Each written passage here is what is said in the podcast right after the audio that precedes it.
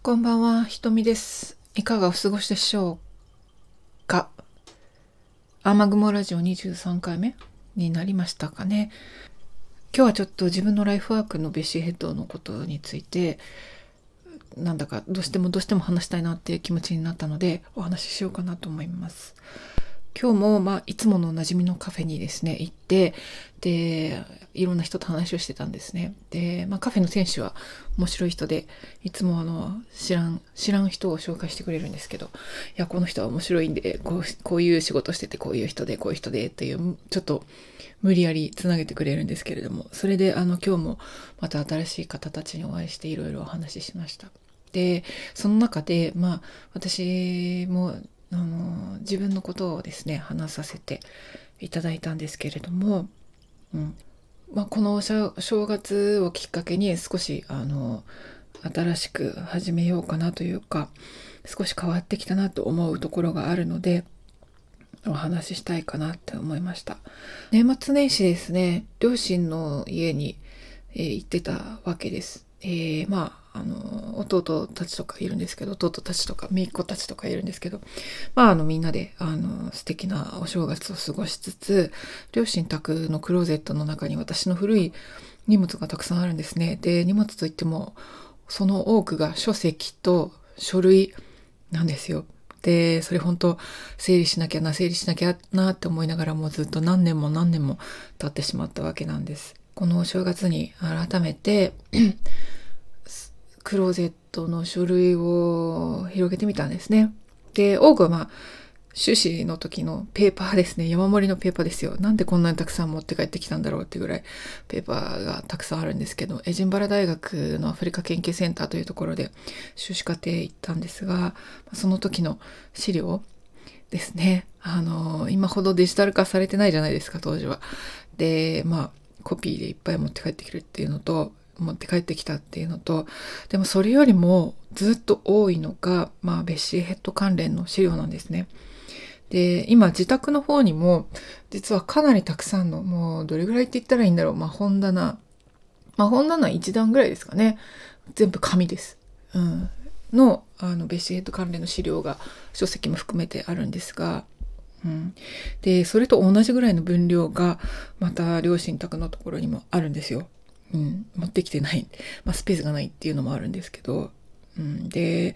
とにかく大量な資料なんですね。で、まあ、私2001年に修士課程で修士論文をベシエットをテーマに書いてるんですが、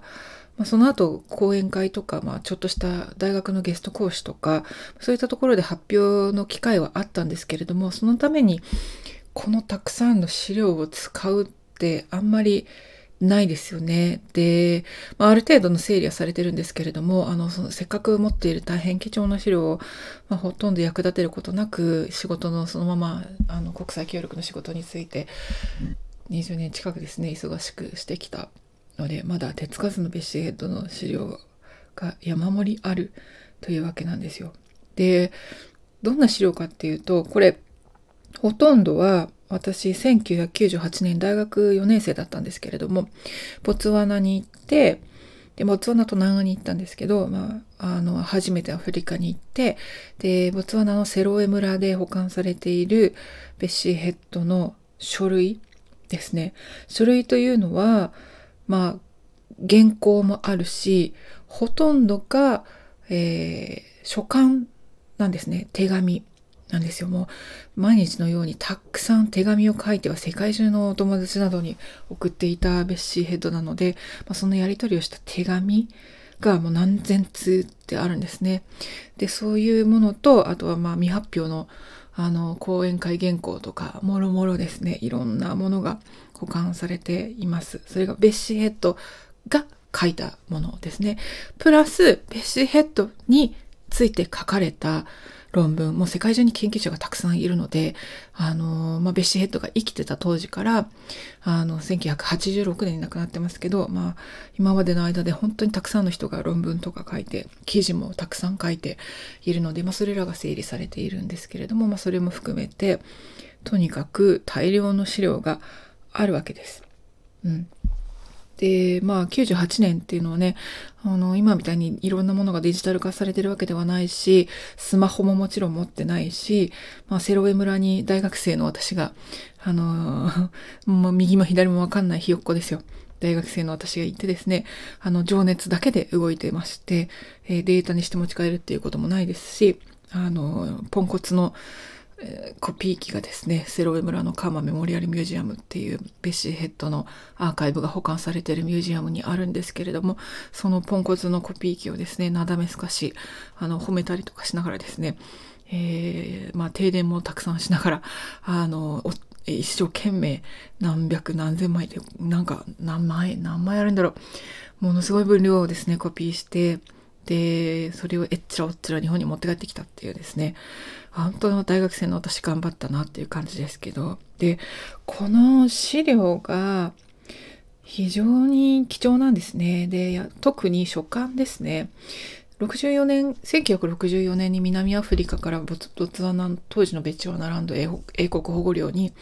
ベシヘッドは息子のハワードヘッドを連れて亡命してるんです。で、1964年から亡くなったのが1986年なので22年間なんですが、その間にも毎日のようにたくさん書いていた手紙。で、彼女は実は、あの、何でしたっけ？あれ、カーボン、カーボンコピーっていうの？ん？カーボン、カーボン紙？っていうのかな。で、要はタイプライターで打ちながら、あの、同時にコピーが取れるように、あの、カーボン紙ですね、を挟んで打つっていうやつなんですけど、そういうのをほとんどやってたようなので、結構手元にも残っているんですよ、多くの手紙が。で、彼女が亡くなった後に、デンマークの研究者の方が、あの、その、アーカイブを整理して、もうこれ素晴らしい仕事だなと思うんですけれども、あの、出版社とのやり取りから、作家とのやり取りからあのお友達とのやり取りからいろんな手紙とか記事をですね分類してであすいませんうちの鳩でございます。ちょっとお待ちくださいね。あ一回だけですね。はい。なんだっけ？そう分類してでカーマメモリアルミュージアムの部屋にたくさん箱が並んでるんですけど、あの番号がついててですね。でそのまあ整理してその書類を保管するっていうことをやったんですね。で、今その書類っていうのは、えー、ボツワナ政府のの許可証がいるんですけど、調査許可証さえゲットすれば、えー、どなたでも見ることができます。が、まあ、わざわざそこまで来るっていうのはベシヘッド研究者とかよっぽどのマニアの人だけなので、あの、そんなに広く公開されているわけじゃない未公開の原稿っていうのが、実はほとんどなんですよね。うん、で中には本当に美しい手紙とか、まあいろいろ考えてることとか書かれていたり、もうとにかく感情的だったり、あるいは作家としてすごく重要な考え方を示唆していたり、あるいはすごく厳しかったり、あの批判的だったりというような、まあいろんなですね、生々しいというか生きた言葉に満ちている手紙たちなんですよ。でもそれはもう研究者の人はみんなうっとりしながら眺めて、あの、時に自分の論文に引用したりとかしているんですけれども、で私も、あの、たくさんたくさん、あの、それを見て感動して、で、一生懸命、あの、最近ではノートですとかにね、書こうとしたりしてるんですけれども、とにかくその、彼女の言葉とか、意識、何て言うんだろう、生きた声がタイプライターの音とともに聞こえてくるような、そういう臨場感あふれる、こう、貴重な原稿なんですよ。で、それって、研究としてもすごく貴重なんですね。ベシエイド研究って本当に世界中で、今でもあの PhD やったりとかしている人もいるみたいなんですけれども、ベシヘッドで。で、あの、それだけじゃなくて、私としては、やっぱりあの、今でも現代社会に伝えられるべきな重要なメッセージがすごくたくさん詰まっていると思っているんですね。彼女はま南アフリカで、まあ、いわゆるアパルトヘイトの中で生まれて黒人のお父さんしかも誰だかわかんないお父さんと白人のお母さんの間に生まれて、でまあ、ほとんど孤児として育ってジャーナリストになって、やがてあの国にいられなくなってボツワナに亡命するというような波乱万丈のですね、孤独であり、まあ、悲劇的とは、まあ、うんあんまり悲劇的っていうのは言い方がちょっと違うのかなって私は思いますけど、うん、そういう人生を歩んできた人で彼女が持っているすごく鋭いセンスその人種主義とか差別偏見それから保守的な考え方がもたらすあのあらゆる何て言うんでしょう人種主義とか差別っていうのはどんな人でもかかりうるかかりうる病である差別っていう病なんですよね。そういったことについてあの鋭い言葉で語ってるんですよだから発表されている小説とかたくさんの原稿本とか記事になった原稿だけじゃなくって手紙の中にその考え方が生々しく綴られているっていうこれをですね私はあのもっと広く一般に公開できたらいいなって考えているんです。もちろん私お伝えしているようにあのベッシーヘッドの出版された小説の中で長編小説まだ日本語で未訳のものもありますのでそれをあの翻訳出版したいっていう考えはあります。がそれだけではなくってまだ公開されていないものとかをあの編集してですね、まあ、あの書簡のやり取りの相手別とか作家作家別とかあの、ちょっとどういうやり方になるかっていうのはまだわかりませんけれども、とにかくそれを、あの、英語でも、原文は英語なんですが、原文の英語でも、それから日本語？私は日本で生まれて日本で育っているので、まあ、日本語でもお伝えしたいって思っているんですよね。世に出したいと思ってます。やっぱり思うのが、まあ、1986年にベッシー・ヘッドは48歳の若さで亡くなっているんですよ。うん。で、まあ私が、まあ86年だったので、あの私はまあまだ小学生ですし、ベッシーヘッドをしてるよしもなくて、もちろん会ったことはないんですけれども、まあ私がベッシーヘッドを初めて知ったのはまあ21歳か20歳ぐらいの時だったかな、21だったかな、覚えてないですけど、それぐらいの時で、えまあ、この、あの、雨雲ラジオの最初でもお伝えしたんですが、長崎の古本屋に行ったことがきっかけだったんですが、うん、そんな私も、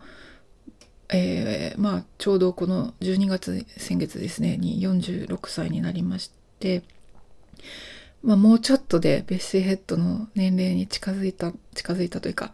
うん、な、なるんだなと思うと、すごくこう、考えることがというか思うことがいっぱいあるんですね。で、まあ、86年ですよね、まあ、インターネットもないし、うん、タイプライターで一生懸命打っててワップロとかもないし、うん、でこんだけたくさん手紙を書いていたっていうのはたくさんたくさん言葉が溢れていたんですよね。その気持ちすごく、すごくわかるような気がするんです。私自身も、もう毎日ものすごく言葉が溢れたりして、あの、たくさんたくさん書いているので、で、今の時代の私っていうのは、まあ、インターネットもあるし、ブログもあるし、こういうふうにね、あの、雨雲ラジオみたいな、あの、オンラインで、あの、音声で発生でき、発信できるとか、まあ、SNS とか、まあ、いろんな、あの、Kindle を発表するとかですね、いろんなやり方があるわけなんですよ。もしこの時代に彼女が生きていたら、一体どういうことを伝えたかったんだろうか？で、今の世界を見て、一体、一体アパルトヘイトを生き抜いてきた彼女は一体何を伝えたいだろうかっていうことをすごく思うんですね。で、それを、あの、ベッシーヘッドの言葉を伝えたいわけじゃないんですよ、私は。ベッシーヘッドの言葉を確かにたくさん紹介したい美しい言葉、本当に感動する言葉、本当に心に刺さるような、今の時代の私の心に刺さるような言葉っていうのがもういくらでもあるんですけれどもそれを伝えるのは私という個人なんですよねだからもうベッシーヘッドはこの世にいないんです彼女が残った残した言葉とこの何千枚っていう手紙とか原稿とかそういうものだけなんですね、うん、ただ私はその感動とか思いみたいなものを自分の魂の中で受信していると思っているし、で、私は私の日本で育って、まあ、アラスカで育っ、暮らしていた子供時代もあるし、あの、アフリカで赴任してジンバブエで仕事してたりとか、イギリスで仕事、あの、イギリスで仕事じゃない、なんだ、大学院行ったりとかですね。まあそういういろんなことをやっていく中で培われた私のアフリカ研究のバックグラウンド、うん、とか、アイデンティティ？とか、で、大学出てから二十数年間働いてきたこの国際協力での経験とか、そういったものを、あの、背景に置きながら、私の意識のフィルターを通した言葉を伝えたいなって思うんですね。うん、それがまあ私の本当にライフワークなんだなってあの改めて思いました思いましたしこの1月にもなんだかこう気持ちを改めて新しく、うん、やっていきたいなって本当に心の底から自然と焦ることなく思うことができました。昔は焦ってたんですね。やらなきゃやらなきゃって。でも今は自然に、あの、そういうふうに、えー、両親のクローゼットの中で昔のペーパーを一枚一枚めくってベッシーヘッドのタイプライターの原稿、まあ、もちろんコピーですよ。あの本物があったらあのめっちゃ怒られるんで、あの、そんなことはしませんけど、まあ、そのコピーでたくさん綴られたタイプライターの手紙や手書きの手紙を見て、あ、これが私のやりたいことだなっていうのが改めて分かったような気がします。で、今はベッシヘッドヘリテージトラストっていうのが発足していて、で私がお世話になってる研究者の人とかですね、あのいろんな方があのメンバー、理事メンバーなんですけれども、まあ、私もあのメンバーに入って入ったらいいんじゃないって言われて言っていただいたので、私もベッシヘッドヘリテージメン、えー、トラストのメンバーとして、あの、このベッシヘッドアーカイブの、まあ、管理とか、デジタル化、それから世界中から問い合わせがあるので、そういうのの対応とか、あとはまあいろんな企画ですね。どういうことをやっていきたいか、どういうふうに発表したり、プレゼン、発信したりしたいかとか、そういったところを、あの、これからやっていくのがすごく、すごく楽しみだなって思っています。まあ、今ね、あの、お伝えしている通り、会社員としてやっているコンサルタントの仕事を休職ということにさせていただいてます。で、この1月も休職ということにさせていただくことになりました。ので、うん、無理はしないんですけれども、うん、あれをやろう、これをやろうっていうふうには絶対思いたくないし、あの、それでキャパオーバーにはなりたくないんですけれども、この時間を本当にありがたく使って、うん、やりたいと思っていることを一つずつやっていこうかなと考えています。ので、まあ、ノートの方でね、あの、プロフィールのとこね、リンクが貼ってありますが、ノートの方でいろいろベッシーヘッドの言葉とか引用されているので、そちらの方もぜひ見ていただければなと思います。で、まあ、今年は、ボツワナに久しぶりに行きたいかなって思ってます。2007年に行ったっきりなんですよ。なので、随分経ってしまいました。が、今年は私も、あの、ボツワナに行っていろいろ自分のやりたかった本来のライフワークのコマを進めていければいいなって思っています。ということで今日本当に長くなってしまいましたが、あの、熱く語ってしまいましたが、私のライフワークの、まあ、サッカーベッシュヘッドのですね、えーアーカイブのこと、うん、とか作家ベッシーヘッドについて発信したいっていうお話をさせていただきました。こういう話はですね、まあ、あの、ブログの方にも書いているので、ぜひブログの方も見ていただければ嬉しいです。アフリカクジラの自由時間ブログです。あプロフィールのとこにね、リンクあります。ということで、今日は私の思いを一方的に語りました。えー、聞いていただいたら、聞いてくださった皆さん、本当にありがとうございます。えー、良き夜をどうぞお過ごしくださいませ。では、雨雲ラジオ22回目、ひとみでした。ごきげんよう。